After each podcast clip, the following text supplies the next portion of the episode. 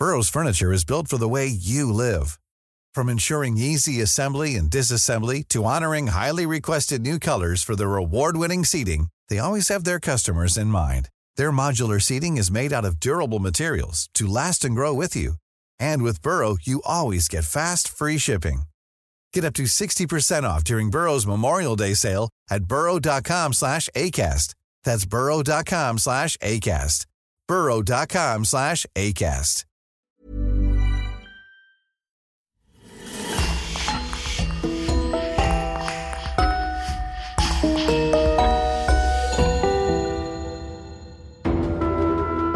Bonjour et bienvenue pour une nouvelle affaire criminelle. Un grand merci à nos abonnés VIP sur lecoinducrime.com, Sylvie, Valérie et Audrey. C'est grâce à elles que nous pouvons vous proposer des épisodes inédits. N'oubliez pas que vous pouvez aussi simplement et rapidement débloquer des dizaines d'épisodes inédits en vous abonnant directement sur Apple Podcast. C'est important pour nous car, comme vous le savez, le coin du crime survit à 100% grâce à nos auditeurs. On vous remercie donc infiniment et on commence. L'époque victorienne en Angleterre regorge d'affaires criminelles aussi terrifiantes que mystérieuses. Si Jacques l'Éventreur reste à la tête de ce palmarès, d'autres criminels de moindre renom ont traversé cette période en laissant des morts sur leur passage. Quand en 1896, deux bébés assassinés sont repêchés dans la Tamise, la population londonienne est plongée dans l'horreur. Deux cas d'une longue série de meurtres commis avec un sang-froid redoutable, sous fond de baby farm, les fameuses fermes de bébés, refuge de tous les enfants illégitimes rejetés par la société. C'est ainsi que débute la terrifiante affaire Amelia Dyer, plus connue sous le surnom de l'ogresse de Reading.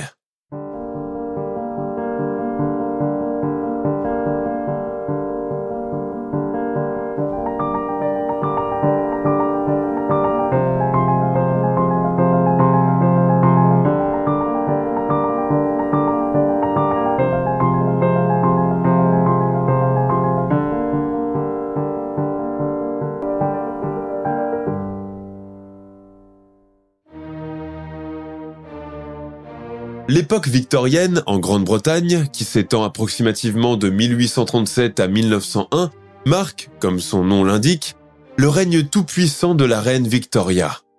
Très vite, le pays s'impose comme la première puissance industrielle mondiale, élargissant son expansion coloniale dans les quatre coins du globe et avec elle, des notions toutes nouvelles de libre-échange. Pourtant, c'est aussi une époque de puritanisme strict, où le sexe est perçu comme quelque chose de tabou et de vénal. Loin de la cour de Buckingham, loin des demeures cossues de la noblesse et de la bourgeoisie, vivote misérablement le petit peuple anglais. Si dans les campagnes les privations sont nombreuses et le labeur éreintant, il en est tout autant dans les métropoles. La population défavorisée vit essentiellement dans les quartiers de Brick Lane et Whitechapel, où l'hygiène est médiocre et les maladies et autres infections courantes. Dans cette population de nécessiteux, les femmes restent certainement les moins bien loties. Considérées comme des citoyennes de seconde zone, elles ont peu de pouvoir de décision sur leur vie et dépendent souvent des hommes de leur famille ou de leur employeur. À Londres, beaucoup occupent des emplois mal rémunérés, tels que domestiques, blanchisseuses, couturières, ouvrières d'usine et vendeuses. Les conditions de travail sont souvent pénibles, avec des heures interminables pour des salaires de misère et peu de droits. Les soins de santé sont souvent rudimentaires et inaccessibles. De nombreuses femmes n'ont pas accès à des soins médicaux adéquats, ce qui rend la mortalité maternelle et infantile très élevée. L'Angleterre victorienne est aussi la grande époque du travail des enfants qui, dès l'âge de 7 ou 8 ans, sont employés à temps plein dans les fabriques et les usines pour contribuer au revenu familial. Ce contexte social particulièrement difficile voit l'émergence de nombreux corps de métier, souvent non réglementés, mais qui allège considérablement le fardeau de celles qui ont eu le malheur de concevoir hors des liens du mariage. C'est ainsi que sont apparus ce qu'on appelle les babies farm, littéralement ferme de bébés. Le terme ferme désigne une maison tenue par une femme, idéalement veuve et déjà mère de famille, qui prend sous son aile, moyennant rétribution, les bébés illégitimes dont les génitrices ne veulent ou ne peuvent pas s'en occuper. Contre la somme mensuelle de 7 ou 8 livres, une mère célibataire peut ainsi placer son bébé tout en étant sûre qu'il sera nourri, logé, vêtu et à l'abri du besoin pendant son absence. Les mères de ces enfants, conçus hors des liens sacrés du mariage, savent qu'en gardant leurs enfants, elles seraient incapables de trouver un emploi, qu'elles seraient reniées pas seulement par leur famille, mais par la société entière.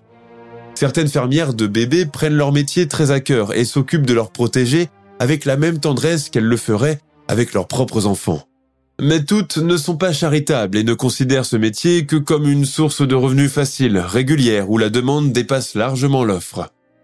D'autres encore n'ont quasiment aucun scrupule. Londres, 10 avril 1896. Le printemps s'installe peu à peu dans la grande et tentaculaire cité londonienne. Depuis les fenêtres embuées des taudis de Brick Lane, les ménagères et les aubergistes sortent leur linge, moisi par les longs mois d'hiver, pour qu'ils bénéficient des quelques timides rayons de soleil. Dans cet assemblage de maisonnées insalubres partagées entre plusieurs familles, de chambrettes humides louées à la nuit, d'entrepôts crasseux et noirs de suie où grouillent les rats et la vermine, de bouches d'égout déversant leurs détritus à ciel ouvert, de cours intérieurs d'où s'échappe la fumée âcre des cheminées, vivent, ou plutôt survivent, les laissés pour compte de Londres, cette large population pour qui chaque jour est une lutte pour pouvoir manger. Tôt dans la matinée de ce 10 avril 1896, des bateliers acheminant de la marchandise depuis Douvres arrivent aux abords de la Tamise. Il faut dire qu'il est parfois difficile de la distinguer dans les vapeurs du fog, le fameux et légendaire brouillard, aussi épais que du coton. Maintenant, imaginez-vous une seconde ce grand fleuve gris, pollué, charriant les ordures de toute la cité, propageant son odeur humide, pestilentielle et terreuse, qui pénètre par chaque fenêtre, chaque porte et chaque entrepôt, induisant d'une couche supplémentaire la misère environnante déjà insoutenable à voir. Horse Rame s'exclame le batelier en chef quand le bateau arrive à la berge. Sur les escaliers où s'amoncelle la marchandise que l'on commence à débarquer, se trouve un petit groupe silencieux d'ouvriers, leurs baluchons sur l'épaule, qui viennent de payer leur traversée pour aller sur l'autre rive. Chaque jour, les bateliers et les bachots se livrent une guerre sans merci sur les points d'embarquement de la Tamise. Si leur profession consiste à acheminer toutes sortes de marchandises d'une rive à l'autre de l'Angleterre, ils s'improvisent aussi comme chauffeurs pour assurer le transport des personnes. Cela crée une terrible concurrence.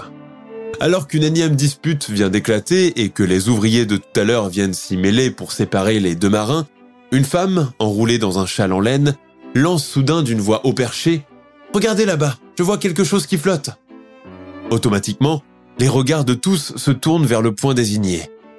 Le batelier en chef, craignant qu'il ne s'agisse d'un paquet tombé par-dessus bord, se met à houspiller les hommes qui travaillent pour lui. Poussé par le mouvement de l'eau, le paquet commence à se rapprocher de la berge. Un bachot tend alors un long bâton pour le tirer vers la rive. L'objet pèse lourd et il faut deux hommes pour pouvoir le tirer hors de l'eau. Il s'agit d'un sac en moquette, enroulé et ficelé par les deux extrémités. Le batelier en chef tire alors son couteau de poche pour détacher la ficelle. Autour de lui, la foule qui a complètement oublié son embarquement observe l'opération d'un air inquiet. La ficelle mouillée finit par céder sous la lame du couteau. On déballe doucement le sac. Et là, stupéfaite, la foule aperçoit le pied nu d'un enfant. À mesure du déballage, le petit corps surgit en entier. Il est gonflé d'eau et sa peau est bleue et flasque. De toute évidence, il a dû rester très longtemps dans les profondeurs car une mousse verte recouvre ses jambes, ses mains et son unique vêtement, une barboteuse marron cousue dans une étoffe grossière, pas le genre de vêtements portés habituellement par les nourrissons. Car oui, il s'agit bien d'un nourrisson, une minuscule petite fille, tellement petite et inerte qu'elle ressemble à une poupée. Mais elle n'est pas seule, car dans les plis du tapis, un deuxième corps est découvert, un autre bébé, un garçon cette fois-ci. La foule, rendue muette d'horreur et de stupéfaction, commence à présent à hurler, incapable de se retenir. Des enfants Des enfants noyés dans un tapis Les éclats de voix masculines et les pleurs des femmes finissent par attirer sur la berge deux officiers de police qui effectuaient leur ronde. Pensant d'abord qu'il s'agit d'une rixe entre ivrognes, ils finissent par comprendre d'après les mines décomposées que c'est beaucoup plus grave encore. Laissez passer, messieurs, dames, laissez passer, ordonne-t-il à l'unisson en se frayant un passage dans la foule.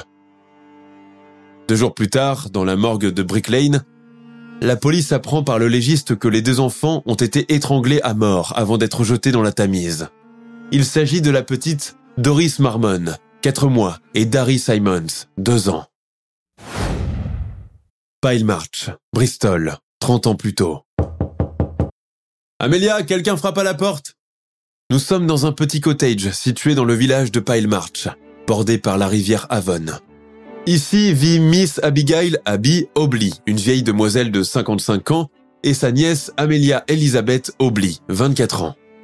La maison, construite en briques et recouverte d'un toit de chaume, est entourée d'un petit potager où Miss Obley aime à planter ses légumes et ses pivoines, ses fleurs préférées. Miss Obley n'a pas pu se marier car elle n'avait pas de dot. À cette époque, la dot est le fléau de toutes les familles modestes ayant des filles à marier. Seule cette somme d'argent peut faire éviter le célibat à une fille, lui garantir un époux et la mettre à l'abri des aléas de la vie. Miss Hobley, dont le père était cordonnier, ne pouvait prétendre à ce destin. Loin de vivre cela comme une fatalité, elle en a fait sa force. Seule fille parmi quatre frères plus jeunes qu'elle, elle a pris la relève de les élever après le décès prématuré de leur mère. Elle les a vus grandir devant ses yeux, puis devenir des hommes, et lui demander son avis sur telle ou telle prétendante. Elle les a vus partir avec leurs femmes, le cœur serré comme le ferait une maman, puis s'est réjouie à la naissance de leurs enfants à la façon d'une grand-mère, offrant parfois son aide si nécessaire. Elle est ainsi devenue la gentille tante, Auntie Abby, qui arrive de Bristol avec des guimauves dans son sac et des pièces de dessous dans son mouchoir. Sa nièce, Amelia, fille de son frère Samuel, vit avec elle depuis bientôt dix ans maintenant. C'est elle-même qui est partie la chercher, décidée à la retirer de l'environnement familial inadéquat dans lequel elle vivait et qui lui pouvait être fatal. Toutefois, le vrai sujet de son départ reste tabou, et ce même si la tante et la nièce se retrouvent la plupart du temps en tête à tête. Pour apprendre un métier à sa nièce et la responsabiliser, Miss Hobley la place chez un corsetier. Née le 11 octobre 1837 à Pile March, un petit village du comté de Somerset, Amelia est la fille aînée de Sarah, une ancienne femme de chambre, et de Samuel Hobley, forgeron. L'enfance d'Amelia est marquée par la pauvreté et les difficultés financières de sa famille. Pour ce faire, elle ne reçoit pas une éducation formelle et apprend seulement à lire et à écrire. Toutefois, son enfance est baignée par l'amour de la littérature et la poésie que lui lit son père certains soirs au coin du feu, lorsqu'il ne rentrait pas ivre à la maison. Mais quelque chose assombrit le tableau de cette enfance qui aurait pu être idyllique. Ancienne rescapée d'une épidémie de typhus, la maman Sarah en a gardé de lourdes séquelles, notamment psychiques. En proie à des crises de folie, devenues de plus en plus fréquentes avec le temps, elle a du mal à s'occuper correctement de sa famille et de sa maison.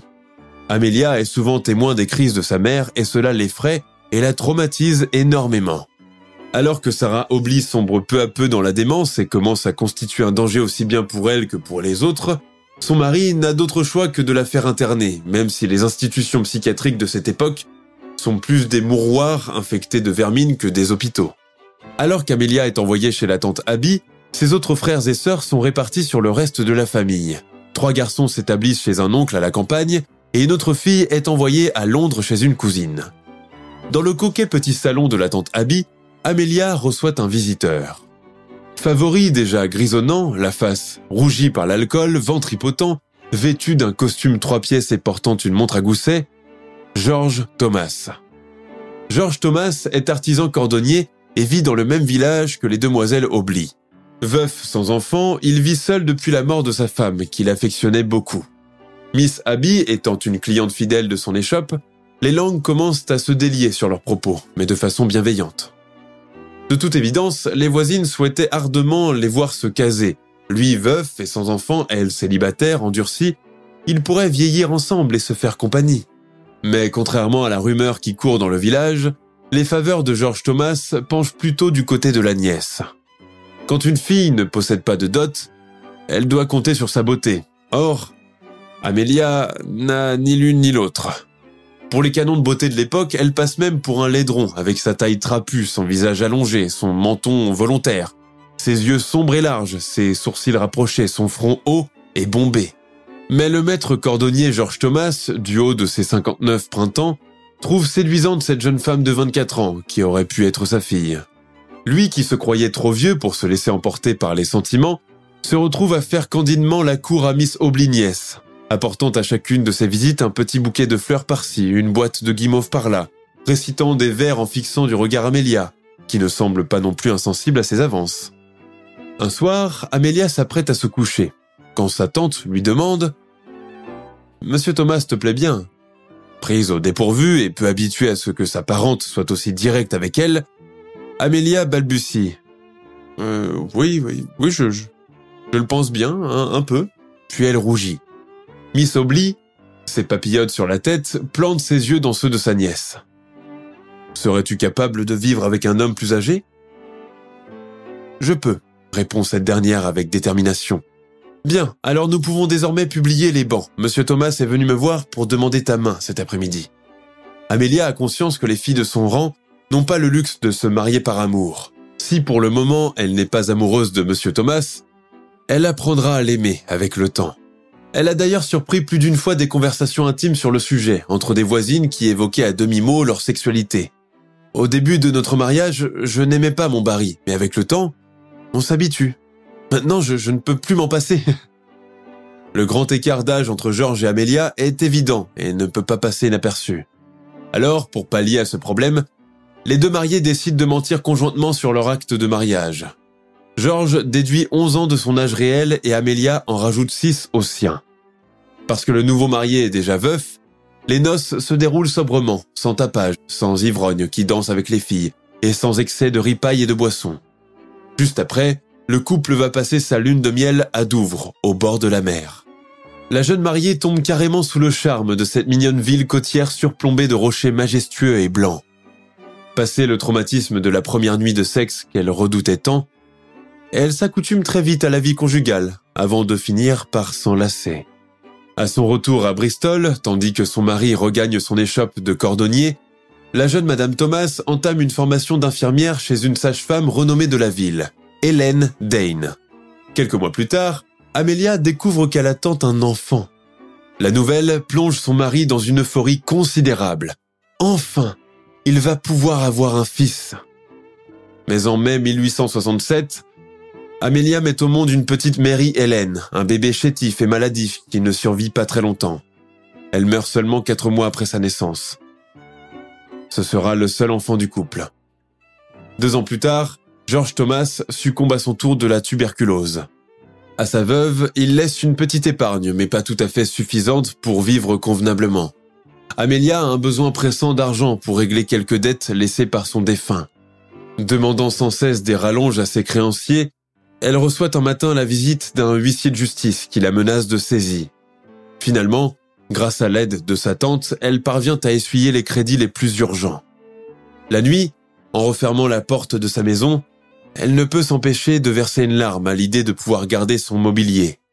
Dans son lit, elle peste contre George Thomas, lui en voulant dans l'au-delà de l'avoir laissé dans une telle situation. Grâce à la sage-femme Hélène Dane, Amelia trouve un emploi de nourrice à domicile. Contre une petite rétribution, la jeune veuve peut garder pendant un jour, deux jours ou une semaine des enfants dont les mères sont malades ou travaillant dans les usines.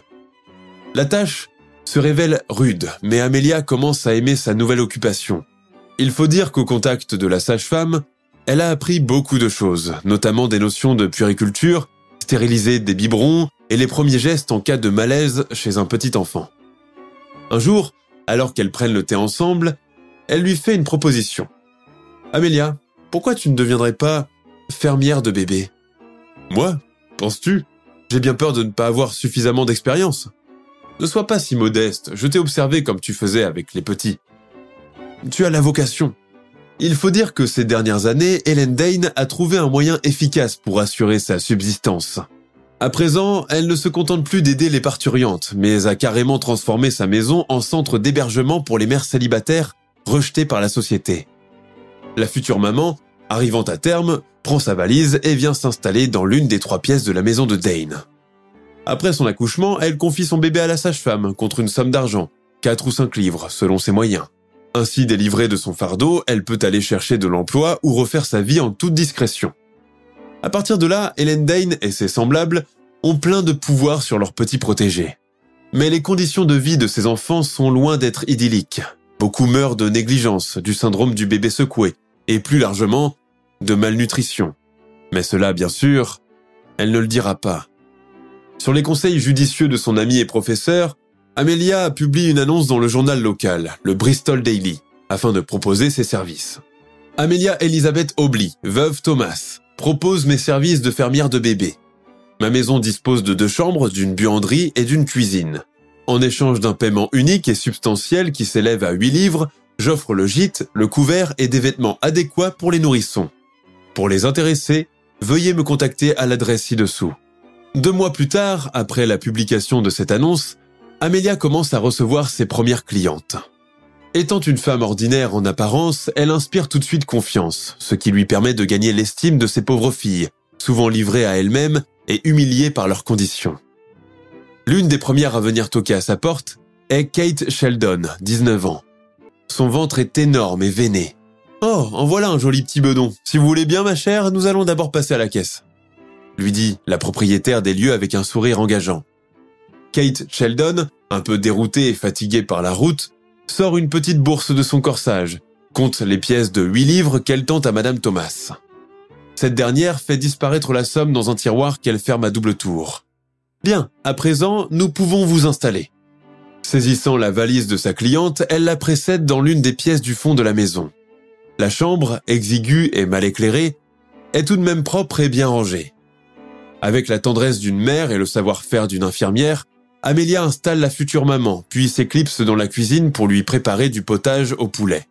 Après avoir bu le bol jusqu'à la dernière goutte, Kate Sheldon, très émue par tant de bonté, éclate en sanglots et s'épanche.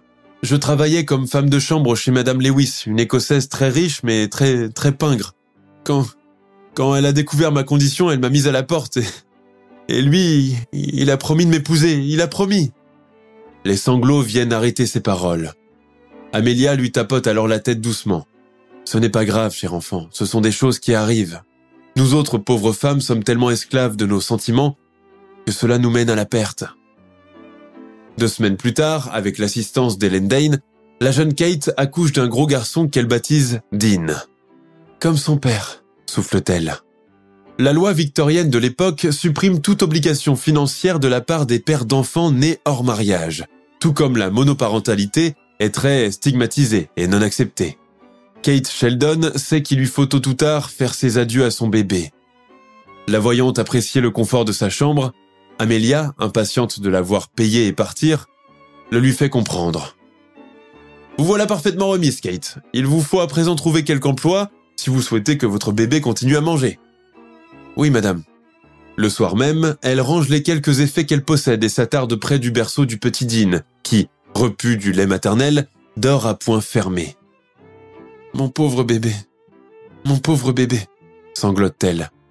Amélia arrive derrière son dos. Allons, allons, vous n'avez pas le choix. Qui vous engagera avec un nouveau-né sur les bras? Maintenant, partez. Kate Sheldon n'a pas de quoi payer tout de suite les frais de nourrice. Elle demande timidement une brève échéance à Madame Thomas, qui, le regard froid, lui répond. Je serai obligé de vous comptabiliser les intérêts de retard dans ce cas. La maman acquiesce. Elle le sait. Elle jette un dernier regard sur le berceau et s'en va. Grâce aux bouche à oreille, l'entreprise de la veuve Thomas devient rapidement très prospère. Amélia gère tout, depuis la préparation des repas jusqu'à la lessive et la préparation des biberons. Hélène Dane, quant à elle, vient prêter main forte lors des accouchements difficiles et empoche elle aussi sa part des rétributions.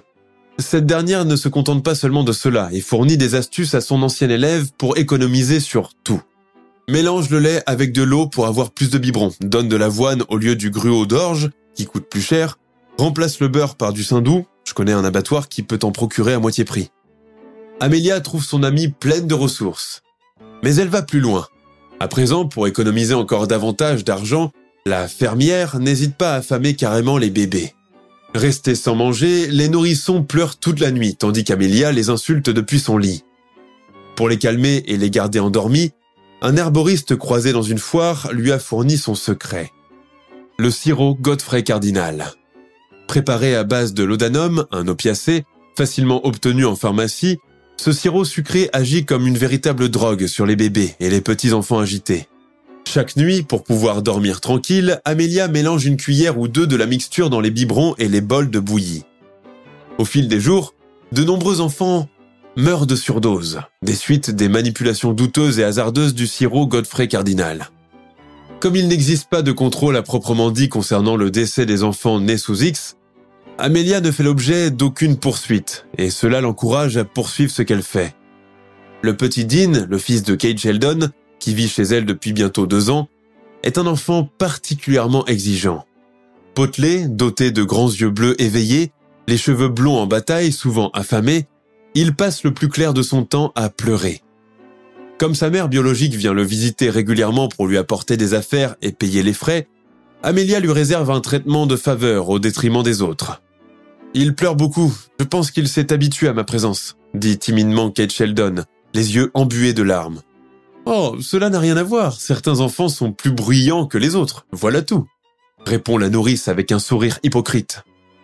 Elle marque un silence, puis déclare du tac au tac Vous êtes venu régler votre mensualité, je suppose. Kate Sheldon devient rouge de honte. Elle dit d'une petite voix Non, mais. Mais je vous enverrai les dix livres restants cette semaine. J'y compte bien, sinon il va falloir le placer ailleurs, votre marmot, mais je n'en connais pas, moi, qui accepterait de le prendre à mon tarif. Kate Sheldon, qui vient de changer d'employeur, n'a pas encore perçu ses gages de servante et tarde à régler la nourrice. Irritée par ce retard, cette dernière lui envoie deux lettres de rappel à la maison de ses patrons où elle menace de laisser le petit Dean devant la porte. Je suis moi-même une pauvre veuve, je veux bien vous donner un coup de main, mais je ne fais pas de charité, dit la missive. Une nuit d'hiver, alors qu'elle se chauffe près du foyer de la cheminée, Amelia entend hurler le petit garçon pour la énième fois de la journée. Les cinq autres nourrissons qu'elle a à sa charge dorment à point fermé, car tous drogués au sirop cardinal. Alors, Timorveux, qu'est-ce qu'on veut encore? Tu es bien demandeur pour le rejeton d'une pauvre servante, crie-t-elle en pénétrant dans la pouponnière. Âgé de deux ans, Dean Sheldon est debout sur son matelas. Ses joues rouges et rondes sont maculées de saleté. Son estomac gargouille de n'avoir rien mangé de la journée. Et il hurle. Il hurle. Très en colère, Amelia le saisit sans ménagement par le col de sa barboteuse et le traîne comme un paquet jusqu'à la cuisine. Les pleurs de l'enfant redoublent d'intensité. Alors, levant sa main au ciel, elle lui assène une gifle. Tellement forte qu'elle le projette par terre. Le petit garçon, choqué et dérouté par la violence du geste, reste un instant sans bouger avant de finalement se remettre à pleurer avec plus d'intensité. La nourrice se jette sur lui, le prend par la gorge et commence à serrer avec ses mains. Incapable de se défendre ou d'échapper à son emprise, le petit enfant se débat pendant un moment avant de finalement rendre son dernier souffle, dans un couinement douloureux. Une odeur nauséabonde d'excréments monte alors à la gorge de la meurtrière. Soudain terrorisée, Amelia lâche le petit Dean, désormais froid, les lèvres encore crispées dans une grimace douloureuse. À cet instant, elle entend toquer à la porte. Elle remet de l'ordre dans ses cheveux, ferme rapidement la porte de la cuisine et va ouvrir. C'est sa voisine d'en face, Madame Hobson. Madame Thomas, vous auriez par hasard une cuillère de saindoux pour la soupe demande-t-elle. Amelia, encore très troublée, répond. Non, non, non, je, je n'en ai plus, désolé. Fouineuse, la voisine insiste. Oh, un petit morceau de lard ferait l'affaire aussi. Je n'en ai pas non plus, répond la nourrice avec aigreur. La voisine hausse alors les épaules et s'en va en grommelant sur l'avarice de certains. Amélia referme la porte à double tour et revient dans sa cuisine. Le bébé est étendu par terre, déjà en proie à la rigidité cadavérique. Que vais-je faire maintenant, mon Dieu? Que vais-je faire? Elle regarde la cheminée où chauffe la théière, au-dessus d'un feu qui continue de flamber tranquillement. Alors, avec un sang-froid redoutable, elle s'empare du petit Dean et le jette dans le foyer. Elle reste ainsi pendant deux heures, observant sa consommation, regardant presque avec délectation la chair crépiter, la barboteuse s'enflammer et tomber en lambeaux noirs sur le sol. À l'aube, il ne reste du petit garçon qu'un petit amas de cendres encore chaudes que Madame Thomas s'empresse de faire disparaître avec sa pelle et son balai. Puis, elle s'assoit sur une chaise et boit tranquillement son thé. À Kate Sheldon, complètement hystérique, elle explique calmement que Dean, qui était un bébé vorace, s'est étranglé accidentellement avec son porridge, qu'elle a fait tout son possible pour le sauver, qu'elle voulait même aller chercher le docteur et le payer de sa propre poche. Mais il était déjà trop tard. Allons, ne vous faites pas de mal comme ça, vous êtes encore jeune, vous en aurez d'autres. La maman, qui vient tout juste d'acheter quelques effets pour son enfant mort, une paire de chaussons et un bonnet, les laisse à la nourrice en guise d'avance sur une dette qu'elle continue de payer. En 1879, alors qu'elle rentre du marché, Amelia Thomas est étonnée de trouver deux agents de l'ordre postés devant sa porte. Madame Thomas, vous êtes en état d'arrestation. Mais, mais, mais pourquoi donc? Je n'ai rien fait. Vous direz cela au juge de paix. Elle passe en jugement et est condamnée à six mois de travaux forcés après qu'un médecin se soit méfié du nombre important de décès d'enfants. Son expérience carcérale la traumatise énormément. À sa sortie, la nourrice se met à boire et consommer de l'opium pour calmer ses angoisses. Elle craint de devenir folle et de finir comme sa mère dans un asile psychiatrique. Se reprenant en main, elle décide de redorer son blason et aller continuer son activité ailleurs où personne ne la connaît. C'est ainsi qu'elle met en vente sa maison de Bristol et met le cap sur Reading en 1890. Elle change aussi de nom et se fait désormais appeler Madame Dyer. Elle loue une petite maison à deux étages et fait à nouveau sa publicité dans la gazette locale. Madame Amelia Dyer, puéricultrice, sage-femme et fermière de bébés, offre mes services. L'une des premières à répondre à l'annonce est une gouvernante d'une trentaine d'années, Annie Evans, une galloise qui vient de donner naissance à un enfant illégitime, une petite fille prénommée Margaret. La nourrice s'empare du bébé, empoche son paiement et dit à la gouvernante de partir le cœur tranquille. Mais lors d'une de ses visites mensuelles, cette dernière remarque que le corps de sa fille est couvert d'hématomes et la retire immédiatement de chez la nourrice. En partant, elle dit vouloir la dénoncer pour coups et blessures, mais ne met pas sa menace à exécution, étant elle-même dans une situation délicate.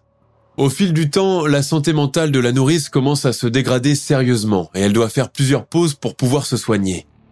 Sa consommation d'opiacés et d'alcool redouble. À une époque où la réglementation des médicaments n'existe pas encore et que les notices émises par les docteurs sont aléatoires, elle parvient à se procurer tous les médicaments qu'elle souhaite, notamment de la morphine, le fameux sirop somnifère Godfrey Cardinal pour les bébés et même de l'arsenic. Entre l'année 1890 et 1892, pas moins de 200 bébés nés hors mariage sont placés par leur mère dans la petite maison de Reading. Vêtus d'une robe sombre, d'un tablier blanc immaculé, d'une montre à gousset accrochée à sa poche, Madame d'ailleurs accueille chacune avec bonté et sollicitude. La vue de l'argent qui rentre dans son tiroir-caisse la rend euphorique. Fidèle à l'apprentissage de son ancienne amie et professeur Helen Dane, elle triche sur la nourriture des enfants, remplace le lait par du thé ou des infusions, ajoute le fameux sirop à leur repas et corrige d'une main ferme les plus exigeants et braillards. La plupart du temps, pour économiser sur le prix des denrées alimentaires, elle les laisse tout simplement mourir de faim. Mais sa maladie mentale, inconnue et lancinante, l'oblige à être internée une seconde fois, cette fois-ci au Somerset and Bath Lunatic Asylum. Cette expérience s'avère plus traumatisante que la précédente. Quand elle quitte l'unité psychiatrique un an plus tard, elle déménage une troisième fois et s'en va vivre à Keversham, dans le Berkshire. Là, elle recrute une associée sans scrupules, une certaine Jane Granny Smith. Elle prend aussi à son service Polly, la nièce de son défunt mari. Les deux femmes sont rapidement sous le joug de la nourrice détraquée et lui obéissent au doigt et à l'œil. Pour des besoins de publicité, Polly se fait même passer pour une mère célibataire qui va réciter sa fausse expérience devant de potentielles clientes, afin de les persuader de placer leurs enfants chez d'ailleurs. Les affaires marchent très bien pendant un long moment, et les tiroirs d'Amelia ne cessent d'être renfloués pour son plus grand bonheur. Mais les annonces pour la ferme de bébés ne suffisent pas à étancher la cupidité de la nourrice. Au début de l'année 1896, Amelia Thomas, alias Madame Dyer, se fait passer à présent pour une femme de la haute société de Reading, stérile et désireuse d'adopter dans l'urgence un enfant de sexe féminin contre la somme de 10 livres, versée immédiatement. Dans le Berkshire Times and Mirror, elle écrit être une certaine Madame Harding, habitant une belle maison de campagne à Oxford Road et désireuse d'adopter une petite fille dans l'immédiat. La réponse ne se fait pas attendre. Evelina Marmon, une barmaid de 25 ans, vient tout juste de donner naissance à une petite fille illégitime, Doris, née de ses amours avec un docker, qui a tout de suite mis les voiles en apprenant sa grossesse. En lisant l'annonce écrite par la fausse Madame Harding, elle a immédiatement sauté sur l'occasion, bien trop contente de s'alléger de ce fardeau. Le jour J, Amelia, qui a donné rendez-vous à la barmaid dans un parc, vient récupérer le bébé. La maman, incrédule, demande à connaître son identité. Je suis la servante de Madame Harding, c'est elle qui m'envoie. Evelina Marmon, désargentée, souhaite payer un tarif hebdomadaire plus abordable, mais la nourrice insiste pour avoir la somme tout de suite. Ce sont les volontés de madame, ment-elle sans scrupule. Puis, elle fournit à la maman sa véritable adresse à Reading. Tant, le soir même, flanquée du bébé d'Evelina et d'un autre petit garçon de deux ans, Harry Simons, elle embarque dans l'express à destination de Londres. Au 76 Mayor Road, la nourrice loue rapidement une petite chambre et s'y installe le 1er avril 1896 avec les deux bébés. Le lendemain, elle est rejointe par Polly, la nièce de son mari. Dans la nuit du 4 avril, Amelia étrangle Doris, 4 mois, et Harry, 2 ans, avec du ruban adhésif. Leur retire leurs vêtements neufs offerts par leur mère et les remplace par deux camisoles marron en grosse laine. Ensuite, elle leur enfile à chacun un bonnet sur la tête. Polly, qui a assisté à toute l'opération, prête même une main forte pour empiler les deux petits cadavres dans un sac en moquette, récupéré dans la maison de Reading. Pour donner plus de poids, Amelia y ajoute deux briques. Avec son bagage, elle rentre à Reading. Là, dans un endroit bien connu situé dans le barrage de Keversham Lock, elle coule le sac bien ficelé dans la Tamise. Puis, elle rentre chez elle, ni vue ni connue. En jetant les cadavres à l'eau, Amélia d'ailleurs pensait pouvoir s'en débarrasser en toute discrétion. Mais les choses vont se passer autrement. Une semaine plus tard, les deux petits corps sont repêchés à Londres dans un sac flottant dans le fleuve. La police de Scotland Yard ouvre tout de suite une enquête sous l'égide de l'officier de police Anderson. Il découvre dans les plis du sac à moquette une étiquette à peine lisible, comportant ces mots. Madame Thomas Reading. Seulement, ces preuves ne sont pas suffisantes pour incriminer la nourrice. L'officier, accompagné d'une patrouille, font alors le déplacement chez elle pour l'interroger. Les preuves supplémentaires glanées auprès de témoins et d'anciennes mamans ayant placé leur bébé chez elle par le passé ne font qu'accroître leurs soupçons. Pendant ce temps, la nourrice, campée sur ses positions, nie toutes les accusations en bloc et assure faire son travail, bien plus pour rendre service à des malheureuses que pour le gain. L'officier Anderson, cependant, sent qu'elle lui cache quelque chose et décide de lui tendre une embuscade. Il a alors une idée judicieuse. Il décide d'utiliser une jeune femme comme l'heure pour qu'elle obtienne un rendez-vous avec Madame Dyer, afin de discuter de ses services. Le jour J, ce sont les policiers qui se présentent à la porte de la nourrice avec un mandat de perquisition en main. Prise au piège, d'ailleurs tente de les repousser prétextant un voyage en urgence à Bristol. Mais les policiers ne veulent rien savoir. En pénétrant à l'intérieur de la pièce, ils sont surpris par l'odeur de décomposition qui flotte dans l'air. Si aucun reste humain n'est répertorié dans la maison, d'autres preuves connexes ne laissent aucun doute sur la véritable nature de l'activité de la nourrice.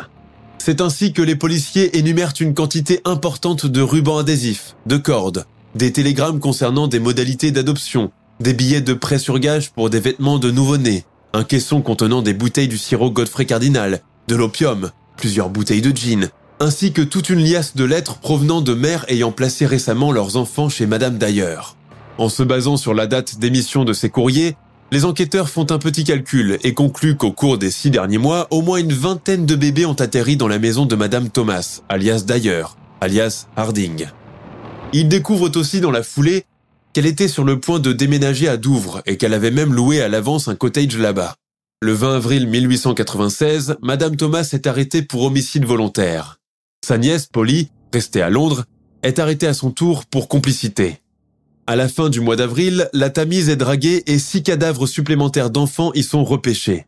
Tous avaient séjourné quelques mois auparavant chez Madame d'ailleurs. C'est le début de l'un des procès les plus sensationnels et le plus suivi de l'époque victorienne. L'affaire est d'une telle envergure qu'elle fait la une de tous les journaux en Angleterre. L'ogresse de Reading, tueuse d'enfants, a été arrêtée. La veuve Thomas, la meurtrière assoiffée d'argent.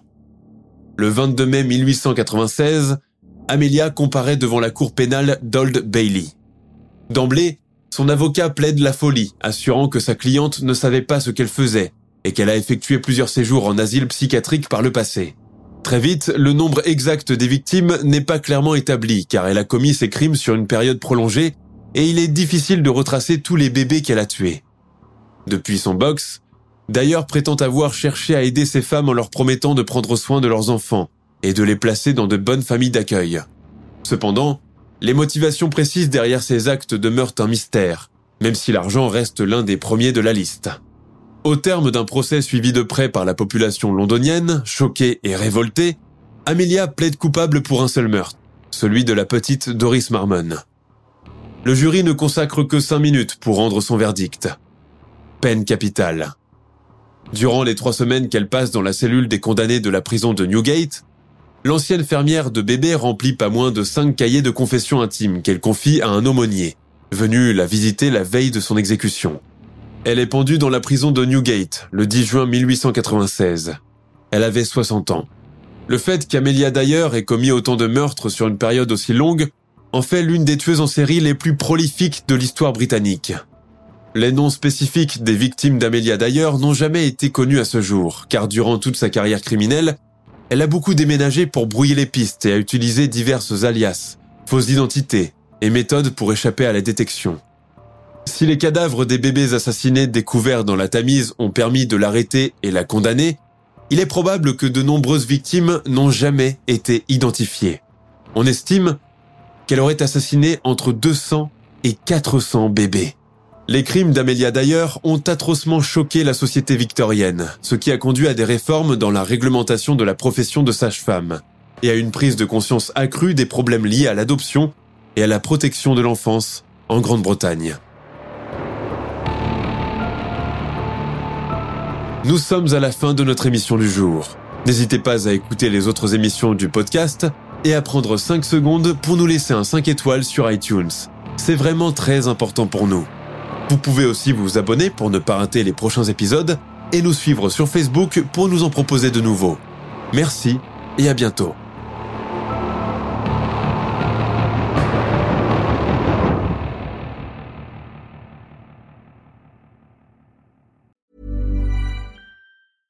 Planning for your next trip? Elevate your travel style with Quince. Quince has all the jet setting essentials you'll want for your next getaway, like European linen, premium luggage options, buttery soft Italian leather bags, and so much more. And is all priced at 50 to 80% less than similar brands. Plus, Quince only works with factories that use safe and ethical manufacturing practices. Pack your bags with high-quality essentials you'll be wearing for vacations to come with Quince. Go to quince.com/pack for free shipping and 365-day returns. When you make decisions for your company, you look for the no-brainers. And if you have a lot of mailing to do, stamps.com is the ultimate no-brainer. It streamlines your processes to make your business more efficient, which makes you less busy. Mail checks, invoices, legal documents, and everything you need to keep your business running with stamps.com. Seamlessly connect with every major marketplace and shopping cart. Schedule package pickups and see your cheapest and fastest shipping options from different carriers with rates up to 89% off USPS and UPS rates. And with the stamps.com mobile app, you can take care of mailing and shipping wherever you are. Make the same no-brainer decision as over 1 million other businesses with stamps.com. Sign up with code program for a 4-week trial plus free postage and a free digital scale. No long-term commitments or contracts. That's stamps.com. Code program.